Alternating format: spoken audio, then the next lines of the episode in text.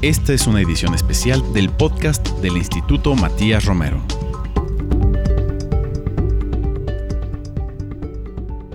¿Qué tal? Muy buenos días. Eh, saludo al auditorio que nos escucha a través de las distintas plataformas del Instituto Matías Romero. Los saluda Alejandro Alday. Esta mañana en nuestro programa Las Relaciones Internacionales de México vamos a hablar sobre un tema que es de la mayor importancia y actualidad por eh, lo que acontece en el mundo. Se trata de la diplomacia científica y su relevancia en la dinámica de la política internacional y especialmente en la emergencia sanitaria actual que ha generado el coronavirus, el COVID-19. La ciencia como motor para el desarrollo social y económico, pues sabemos que repercute en las relaciones exteriores y en la imagen de los países. Esta diplomacia científica como eje de integración y cooperación se considera hoy pues una herramienta plena del poder blando de los países en las relaciones internacionales. Además de ser un medio para generar conocimiento y, que esto sirva para afrontar los retos globales, la ciencia incide directamente en la cooperación internacional. Hay cientos de intercambios de académicos, de eh, científicos y de proyectos de investigación en todas las regiones del mundo. Y también incide, lógicamente, en la solución de temas globales que después se llevan a la política pública en el ámbito local. Y esta mañana tenemos el gusto y honor de contar con un gran experto para este tema. Está con nosotros Alexis Roas, quien es el director ejecutivo de SciTech Diplo Hub Barcelona Science and Technology Diplomatic Hub, que es la institución responsable de desplegar la estrategia de diplomacia científica y tecnológica de Barcelona y representar su ecosistema del conocimiento e innovación en el mundo. Alexis Roas es también profesor de la University of Shanghai for Science and Technology y tiene más de 10 años de experiencia en el asesoramiento en diplomacia científica para ministerios de Asuntos Exteriores, ministerios de Ciencia y Educación de gobiernos de Europa y Asia. Y también debo decir, tenemos el gusto de iniciar una colaboración con México a través del Instituto Matías Romero, pero también con el gobierno mexicano, ya que pues estaba prevista su colaboración en el STS, que pues lamentablemente ha tenido que ser pospuesto, pero ya hemos establecido una relación laboral para pues, desplegar en México el tema de la diplomacia científica. Alexis, bienvenido. Nos da encanta y nos da mucho gusto que estés con nosotros esta mañana. Buenos días, Alejandro. Un placer estar con todos vosotros hoy y colaborar con el Instituto Matías Romero. Bien, pues diplomacia científica. Para dar inicio a nuestro programa, ¿qué debemos entender por este concepto? Compártenos cuáles son eh, sus principales objetivos. Bien, diplomacia científica, ah, o a veces la llamamos diplomacia académica, tecnológica, del conocimiento, pero al fin y al cabo todo comprende el, mismo concepto. La diplomacia científica comprende el conjunto de actividades, colaboraciones mm, científicas, tecnológicas y académicas entre países, regiones y sociedades con el objetivo de avanzar en el, desarrollo de soluciones a, retos compartidos, la resolución de conflictos, la movilidad de talento investigador y el refuerzo de las capacidades científicas, tecnológicas e industriales de, los países que, ejecutan estrategias de diplomacia científica. De modo general, solemos distinguir tres aspectos o tres, eh, diríamos, dimensiones centrales en el ámbito de la diplomacia científica, que son el rol de la ciencia en diplomacia, el rol de la ciencia para la diplomacia y el rol de la diplomacia para la ciencia. Lo, lo rápidamente. La ciencia en diplomacia eh, se refiere al papel de la ciencia para promocionar o proporcionar, mejor dicho, eh, evidencia científica como sustento para políticas públicas y especialmente en el diseño, en este caso, de contenidos de la política exterior. Son ejemplos, pues, cualquier legislación que tenga un carácter transnacional o, que cruce fronteras. Todos nos imaginamos que cuando toca legislar, uh, pues, zonas donde distintos países tienen competencias, o océanos, pues zonas selváticas, se puede hacer legislación desde cada uno de los países basado simplemente en los intereses políticos y los, los, objetivos políticos de cada una de las naciones o basados en principios científicos que nos ayuden a pues, mitigar el impacto que esa ley o esa actividad humana tenga en la biodiversidad de esa región. Uh, es solo un ejemplo, pero en general todos estos grandes retos globales, que seguramente luego tendremos ocasión de hablar de ellos, requieren legislación internacional basada en la ciencia. Esa sería una de las dimensiones de la diplomacia científica, ¿eh? el rol de la ciencia en la diplomacia. Después hablamos también, como os comentaba, del rol de la ciencia para la diplomacia, es decir, cómo la ciencia puede ser un instrumento de, de, poder blando, de soft power, para reforzar la cooperación ah, tanto en el ámbito bilateral como multilateral. Esto se ve muy claramente cuando entre dos países quizás las relaciones diplomáticas no están en su mejor momento, pero sin embargo los académicos y el mundo de la ciencia sigue colaborando de manera que eso puede ayudar a, facilitar que los engranajes de colaboración entre, ambos países ah, sigan funcionando. Y hay ejemplos emblemáticos durante la Guerra Fría entre, entre, entre la Unión Soviética y Estados Unidos, o más recientes incluso en Oriente Medio. Y finalmente tenemos el caso de la diplomacia para la ciencia, que seguramente el ejemplo más fácil de visualizar, que es cómo los esfuerzos diplomáticos o gubernamentales pueden apoyar a más y mejores intercambios científicos y creación de conocimiento científico entre países. Pues mecanismos de financiación conjunta para proyectos de investigación entre países, proyectos de movilidad de talento científico. Esos serían ejemplos de diplomacia para la ciencia. Entonces, en resumen, podemos decir que la diplomacia científica se plantea como un trabajo colaborativo de múltiples agentes gubernamentales y no gubernamentales, públicos y privados, y que permite articular una estrategia para posicionar el conocimiento científico y las nuevas tecnologías como, herramientas geopolíticas. Digamos, esta primera exposición nos queda mucho más claro cómo se, se, trabaja desde los dos planos, la diplomacia y la ciencia, o para, para la ciencia para la diplomacia. Con tantos temas nuevos dominando hoy día la agenda global como es la ciberseguridad, el cambio climático y pues el fenómeno actual de la pandemia generada por el COVID, que requiere sin lugar a dudas la participación de la ciencia, ¿cómo se da este proceso de incorporación de la ciencia en la diplomacia? Porque tú has puesto ejemplos muy concretos de los beneficios de este trabajo conjunto. ¿Cómo se puede, de manera mucho más eh, suave, incorporar a la ciencia en el trabajo diplomático que se caracteriza o se ha caracterizado por su rigidez, por su especialidad y que en muchas ocasiones no admite otras disciplinas dentro del trabajo diplomático, Alexis? Es una, una muy buena pregunta. De hecho, pese a que el, pues el contexto global y los retos que tenemos hoy en día puedan poner más de manifiesto que la ciencia y la tecnología son esenciales en las relaciones internacionales y también en la práctica diplomática, cabe destacar, me, gustaría destacar que, la diplomacia científica, ah, pese a que pueda ser un concepto o se haya conceptualizado en las últimas décadas, especialmente en los últimos 10, 15 años, es algo que, viene existiendo de, hace muchísimo tiempo. Forma parte de los instrumentos que la mayor parte de civilizaciones han usado para relacionarse, interactuar y, comerciar entre ellas. El intercambio de conocimiento, nuevas técnicas y tecnologías siempre han sido herramientas para, negociar o ejercer poder sobre otras, otras culturas o, civilizaciones. y eso lo vemos claro también en el comercio internacional. Las primeras cadenas diplomáticas mm, se basaban en el comercio internacional y, parte de lo que se comerciaba era conocimiento ah, científico o nuevas técnicas. Pero volviendo a tiempos más contemporáneos, en el siglo XX ya se vislumbra la importancia de la diplomacia científica. Reino Unido, British Central Scientific Office en, Washington en los 40. Y, también hay el caso de,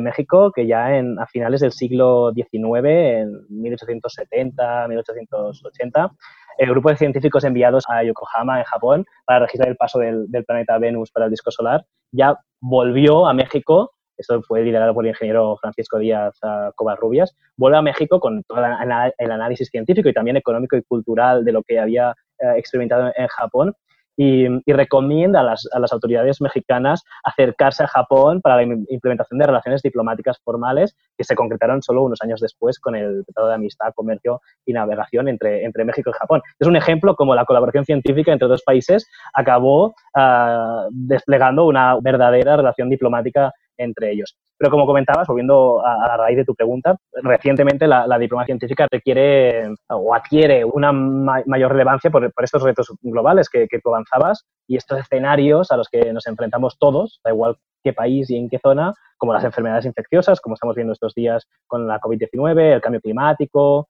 o cómo las nuevas tecnologías pues, pueden crear un impacto en, los derechos humanos, ponen aún más de manifiesto el rol de la ciencia y la tecnología en las relaciones internacionales. Alexis, nos has dado muy buenos ejemplos de cómo a, través de la ciencia y los esfuerzos bilaterales se han podido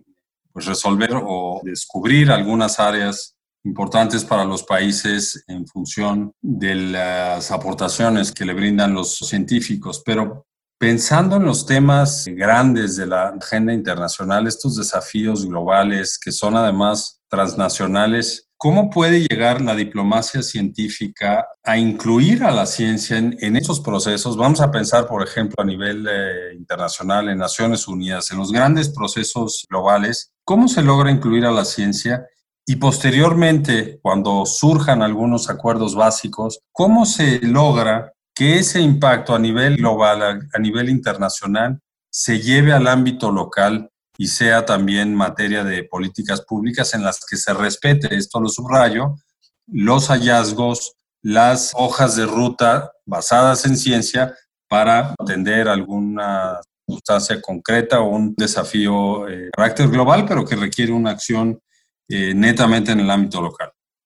Bueno, en cuanto a los mecanismos o propuestas o proyectos marco, legislación que se pueda generar eh, desde el ámbito supranacional o, transnacional, como puede ser, por ejemplo, pues, eh, el Acuerdo de París sobre el Cambio Climático o la Agenda 2030 para el Desarrollo Sostenible de las Naciones Unidas o distintos acuerdos que se van desarrollando en las distintas cumbres del clima, con 24, 25, 26 de este año, creo que son ejemplos muy evidentes donde el conocimiento científico está presente todo el rato y no se basa simplemente en posiciones meramente políticas. Yendo al caso de los objetivos de desarrollo sostenible, ¿eh? la Agenda 2030, tenemos 17 objetivos, todos ellos con una serie de métricas y, y subobjetivos para poder medir cómo nos estamos acercando a conseguir cumplir con esos objetivos de aquí hasta el 2030. Aquí la ciencia y la tecnología son esenciales eh, eh, en dos aspectos. Uno es que para conseguir hacer frente a muchos de estos, de estos retos necesitamos la ciencia y la tecnología. Si queremos asegurar que hay producción alimentaria para todo el mundo, agua limpia, ah, hacemos recorte en, la emisión de gases invernaderos. Eso sin, sin, nuevos conocimientos científicos o los que ya tenemos bien aplicados, no podemos hacer nada. Pues que además la ciencia y la tecnología también son necesarias para la monitorización y evaluación de cómo estamos en este proceso de, llegar a los objetivos que nos hemos marcado. Hace falta datos, esos datos hay que analizarlos. No es evidente ah, recopilar datos que sean homogéneos ah, cuando pues, en cada país e incluso en cada ciudad pues, se recogen los datos de una manera u otra para cada uno de los 17 ODS. En todos estos casos son ejemplos clarísimos en política internacional donde la ciencia y la tecnología ya se está usando. Y en ese sentido, pues otras redes de cooperación multilateral, no solo entre gobiernos, sino también con las universidades, centros de investigación, empresas, ONGs, ah, juegan y jugarán un papel fundamental. Es por eso que cuando hablamos de actores en diplomacia científica, no solo hablamos de los estados-nación, sino también muchas veces de, estas entidades como universidades o centros de investigación que también juegan un, rol esencial desarrollamos este conocimiento científico para proyectos para legislación internacional y esto cómo después se, se traslada al ámbito más local? es una pregunta interesante, eh, entendiendo local no solo como acercándolo al país, internacional, sino local desde el punto de vista urbano, porque como sabes, desde, desde Barcelona desarrollamos una estrategia de diplomacia científica de ciudad. Y eso es relevante porque muchos de estos, de estos cambios globales que estamos comentando se cristalizan en el ámbito local. hoy en día, alrededor de las 500 ciudades más grandes del mundo, un número ínfimo, teniendo en cuenta que hay centenares de miles de ciudades en el mundo o, millones, producen el 60% del crecimiento económico mundial. Y de aquí al 2050, si la pandemia actual no causa estragos, que espero que no, el 70% del planeta vivirá en áreas urbanas. Es por eso que podemos decir que, las ciudades son los epicentros de la innovación, obviamente, porque es, donde se, se, concentra la creación de conocimiento, las universidades, las grandes empresas, los centros de investigación, pero también ah, están adquiriendo un, un, rol como agentes geopolíticos en sí mismos que a veces, en algunos, en algunos casos, de grandes ciudades globales, traspasan los límites de influencia que tienen sus propios estados-nación. Y en este sentido, jugando con, con esta dualidad, con, con, estas dos tendencias, que es la ciencia y la tecnología cada vez son más relevantes en geopolítica, en diplomacia. Y por otro lado, las ciudades cada vez tienen un, un papel más importante en la escena internacional, también en diplomacia, en Barcelona, ya hace dos años, movilizamos nuestro ecosistema de conocimiento y todo nuestro capital científico en favor de desplegar una estrategia de diplomacia científica y pasar a ser la primera ciudad del mundo con una estrategia como tal de diplomacia científica y tecnológica. Pues eh, es muy importante lo que nos recuerdas, la fuerza, la influencia, la personalidad que tienen ciudades a nivel global en ocasiones hasta por encima de sus propios países. Esto es una realidad y, y en los próximos años lo vamos a ver en muchos campos, en el económico, cultural, turístico, pero también la diplomacia científica es una manifestación eh, muy clara. Quiero recordar a nuestro auditorio que estamos charlando con eh, Alexis Roas, quien es el, director ejecutivo del Barcelona Science and Technology Diplomacy Hub, sobre el tema de diplomacia científica. Alexis, acabas de hablar de las ciudades. Yo te quería preguntar, en tu opinión y con base en tu experiencia, ¿cuál es el perfil que tienen los países que cuentan con una, una diplomacia científica consolidada? Porque hemos visto que hay algunos que despuntan, hay algunas potencias científicas, pero ¿qué características tienen que tener estos, estos países? Es decir, nos planteamos si son eh, el peso de, de, las instituciones científicas en la política pública, el presupuesto, cómo se conjuga las condiciones dentro de un país para que pueda despuntar como una nación con un peso importante en la diplomacia científica a nivel internacional. Pues yo diría, siendo casi un, poco provocador, que bastaría con voluntad de serlo. Evidentemente, pues eh, contar con, un impulso financiero potente y, instituciones científicas de primer nivel ayudan, pero del mismo modo que naciones más, más humildes pues pueden igualmente, aunque no sean una potencia económica, desarrollar su propia diplomacia comercial e intentar pues, posicionarse en el mundo a través del tipo de comercio, de los bienes o servicios que exportan, o del mismo modo que, una, que independientemente de, la capacidad económica de un país, pueden trabajar en la diplomacia cultural, Uh, es el caso de la diplomacia científica, solo hace falta creerse que la ciencia uh, tiene un, rol relevante en las relaciones internacionales. Pero siendo un poco más pragmático, diría que para facilitar el desarrollo de una estrategia nacional o local de diplomacia científica, ah, hace falta, por un lado, la existencia de un ecosistema de ciencia, tecnología y educación superior que sean activos y, mínimamente competitivos a nivel internacional, obviamente sería un requisito. Y por otra parte, pues una apuesta de las instituciones para contribuir decididamente a los grandes retos globales a través de los países líderes en, investigación y desarrollo, pues pueden ser Estados Unidos, Reino Unido, Japón, ah, han creado estrategias diplomáticas sólidas e incluso tienen la figura del asesor científico en sus respectivos ministerios de asuntos exteriores, que asesoran al ministro de Exteriores en asuntos científicos. Ah, y después a todo eso se le complementa con, con, todos esos países que en su red diplomática de embajadas y consulados tienen la figura del agregado científico en muchas de estas misiones diplomáticas. El caso pues, de Reino Unido es uno de los, de los países que tiene esta red más institucionalizada o más profesionalizada, con el, caso de la Science and Innovation Network, que tiene oficinas en, casi 40 países basadas en sus embajadas y consulados y que esta red tiene como objetivo facilitar la colaboración entre el Reino Unido y la investigación internacional ah, que se hace en los países donde, donde están basados. La Unión Europea es, ah, como, como actor supranacional está impulsando una estrategia de diplomacia científica conjunta en el marco de su apuesta por integrar su sistema de investigación en el ámbito de la cooperación internacional, aún con, resultados modestos a nivel de Unión Europea. Sin embargo, pues, son varios los países de la Unión que a título individual, como, como Estado-nación, evidentemente desarrollan su estrategia de diplomacia científica. Y en América Latina, pues evidentemente eso es, un, es, es una tendencia que está creciendo. Vemos como México cada vez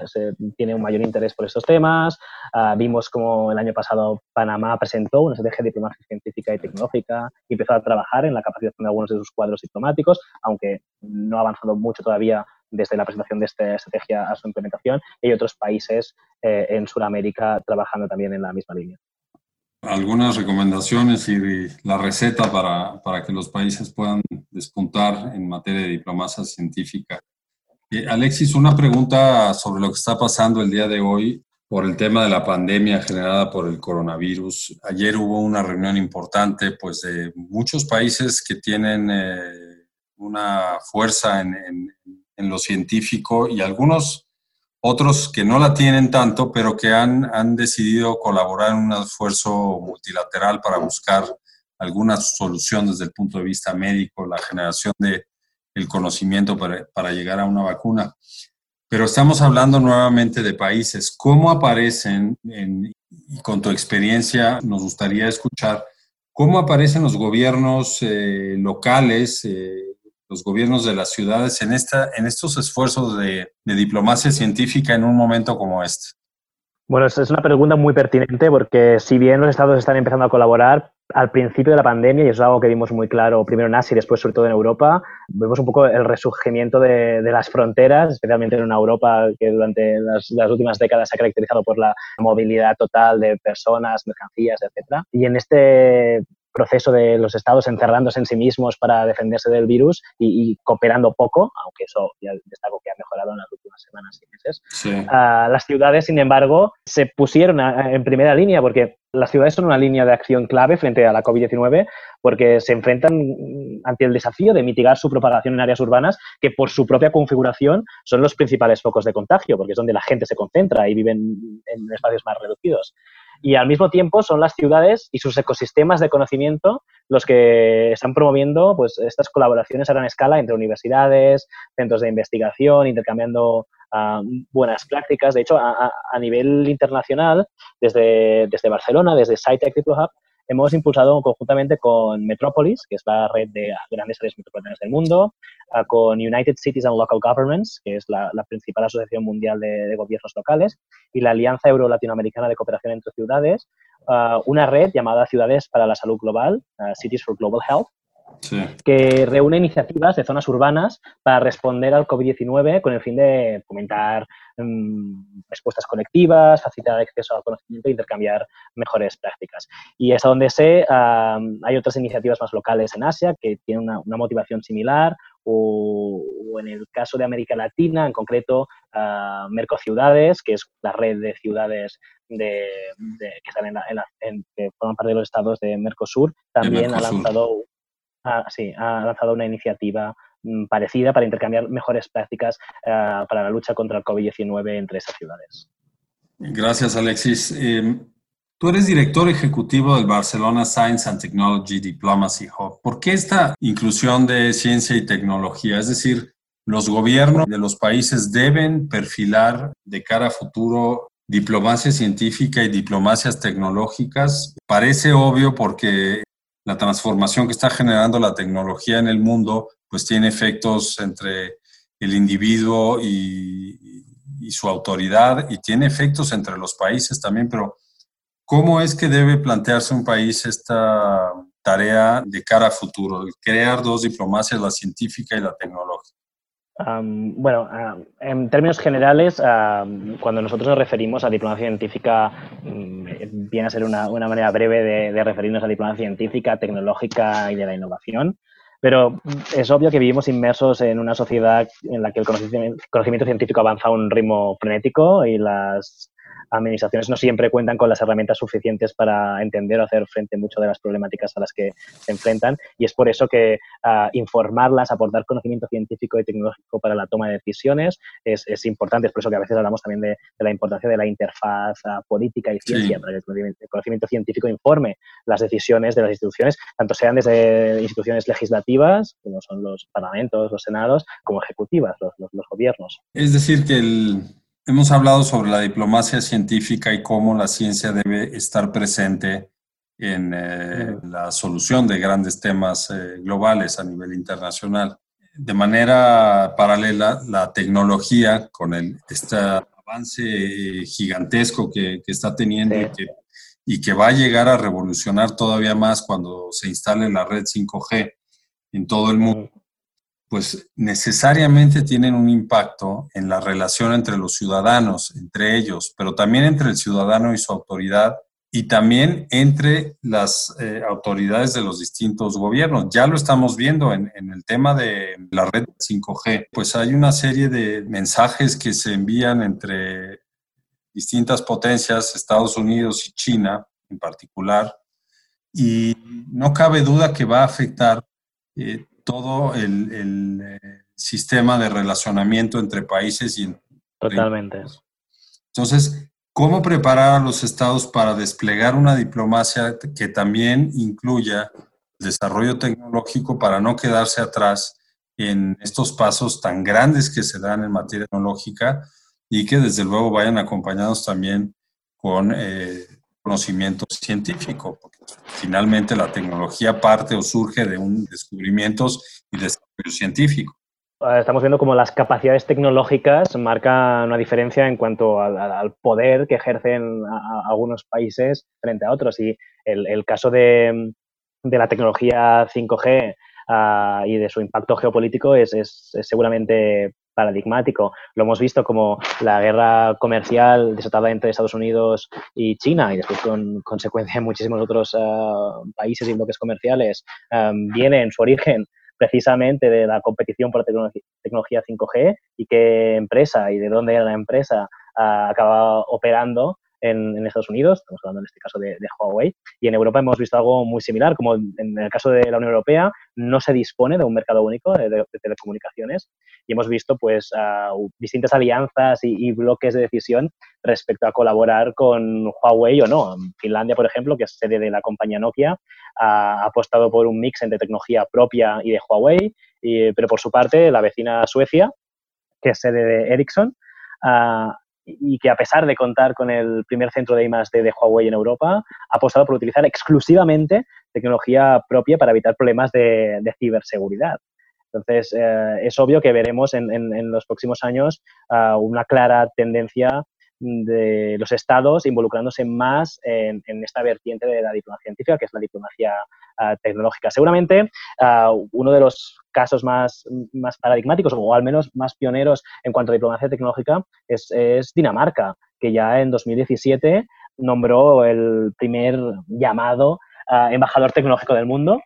en este caso el embajador eh, Casper Klinge, que fue nombrado embajador tecnológico eh, en Silicon Valley. Normalmente los embajadores eh, están destinados ante una capital porque su trabajo es representar los, los, intereses de su país frente a, un estado extranjero. Y en este caso,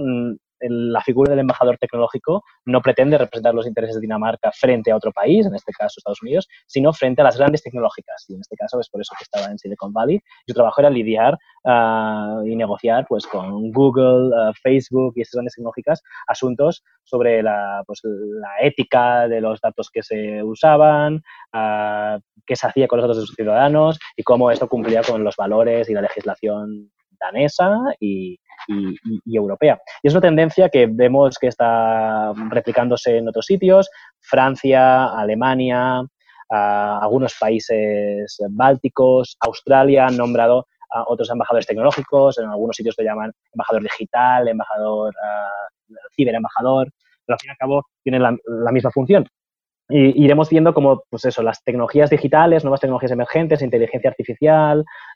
Big Data, pues van a ser asunto de, discusiones internacionales. Lo estamos viendo estos días, porque en el caso de la pandemia estamos viendo cómo hay discusiones sobre el uso de, los teléfonos móviles para monitorizar la presencia de las personas, dónde están, cómo se mueven, con quién se relacionan y de esta manera poder ah, mitigar más fácilmente la pandemia, sabiendo si alguien ya se ha relacionado con, alguien que a posteriori se ha detectado que estaba infectado, poder reconstruir la cadena de contactos. Y ahí vemos claramente, sin entrar en materia de ética, privacidad de datos, que es un tema ah, muy complicado y complejo y que nadie ha sabido resolver hasta, hasta el momento con éxito, pero vemos dos grandes tipos de estrategia, la que ha seguido, por ejemplo, Italia o España, donde no se ha hecho ningún tracking de dispositivos y así está la situación actual de la pandemia en, estos países, grave y con muchos problemas para aplanar la, curva de, contagios. Y el enfoque completamente opuesto que ha ejercido Corea del Sur, Taiwán o Singapur, donde se usaron desde el primer momento estas tecnologías con mucha granularidad en la información y se intervino muy rápido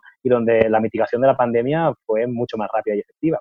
Entonces, el uso de la tecnología en relaciones internacionales y el impacto ético en los derechos humanos de muchas de las tecnologías que están emergiendo y están empezando a usar va a ser sin ninguna duda una de las tendencias en, diplomacia y relaciones internacionales en los próximos años.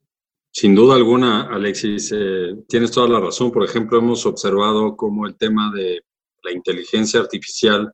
se ha tratado, se ha estudiado a nivel europeo en las instituciones de la Unión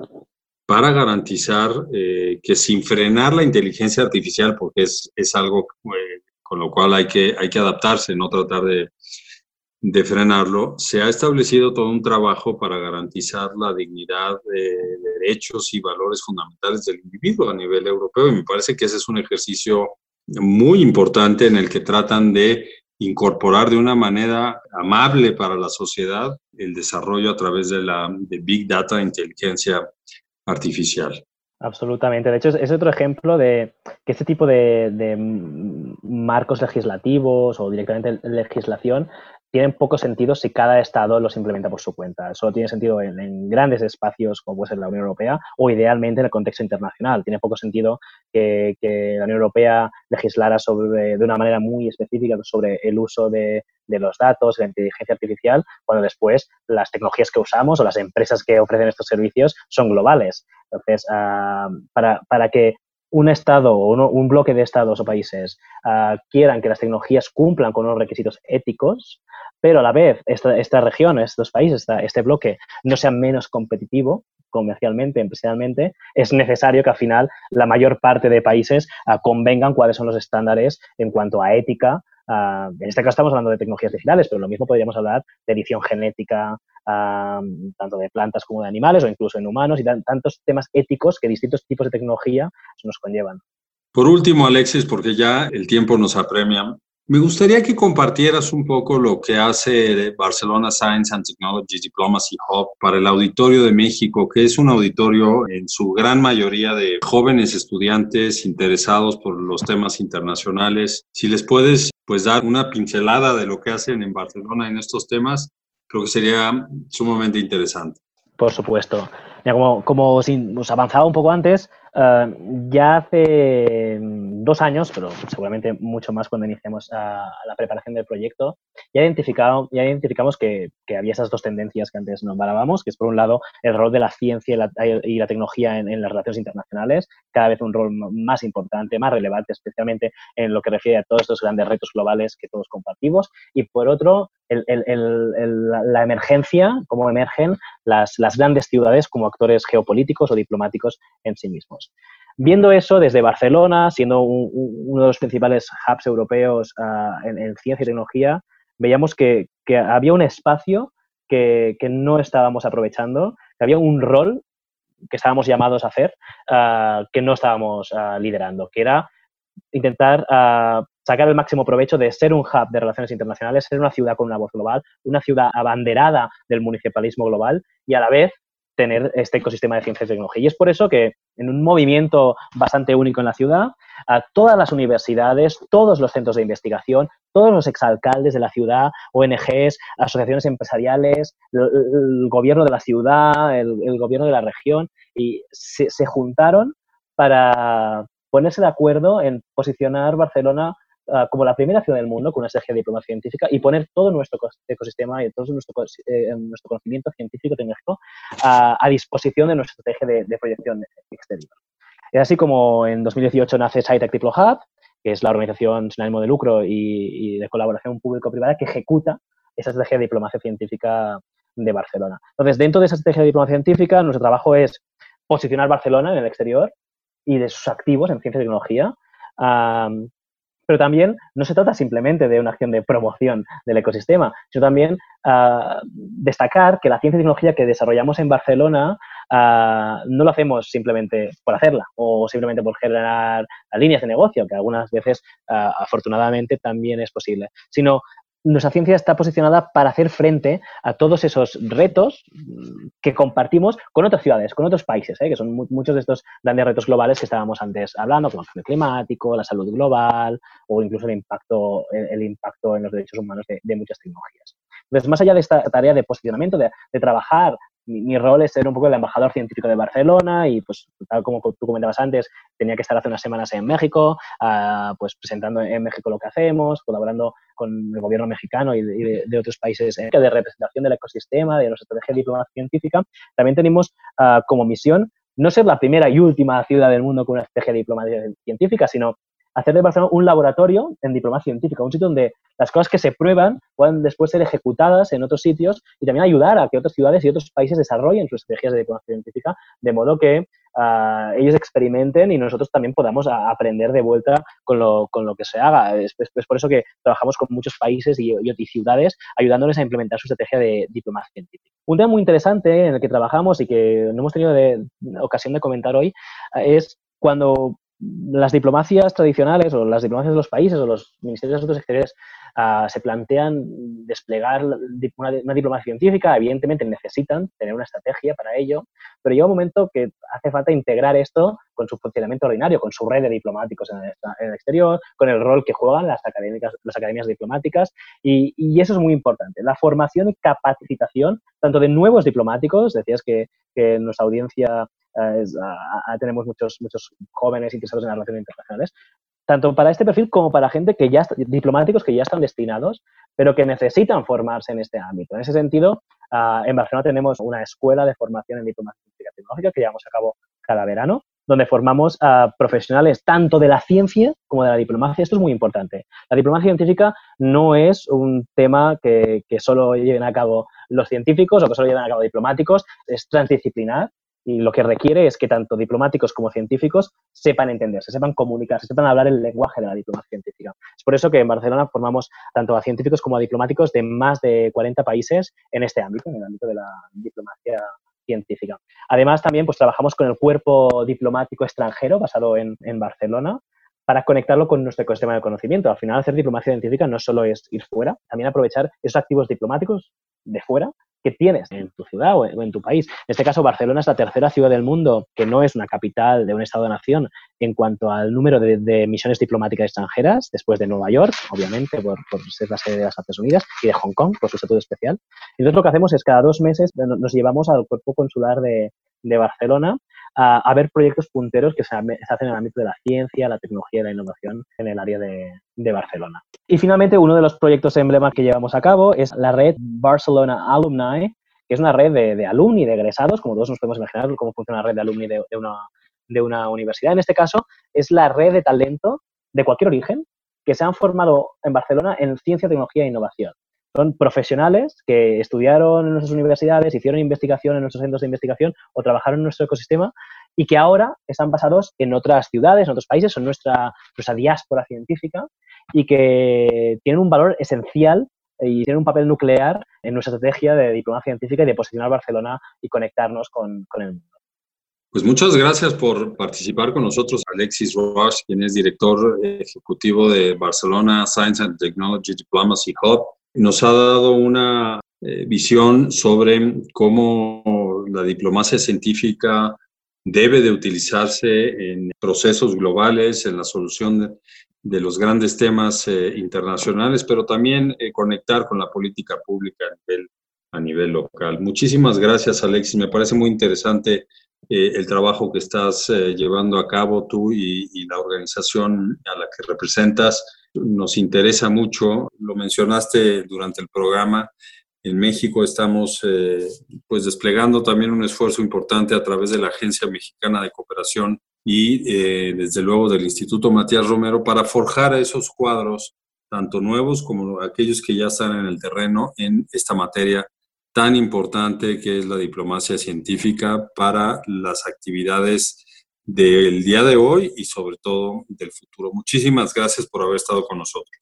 Muchas gracias, Alejandro. Un placer estar con vosotros. Y bueno, queremos agradecerle también a ustedes, a nuestro auditorio, por su atención. Les invitamos a que nos escuchen a través de nuestra plataforma digital en Spotify, SoundCloud y en las cuentas del Instituto Matías Romero, además de nuestra página web y en las redes sociales. La producción de este programa estuvo a cargo de Ana Teresa Sainz, la realización de Jorge Escamilla y la operación técnica de Gilberto Díaz.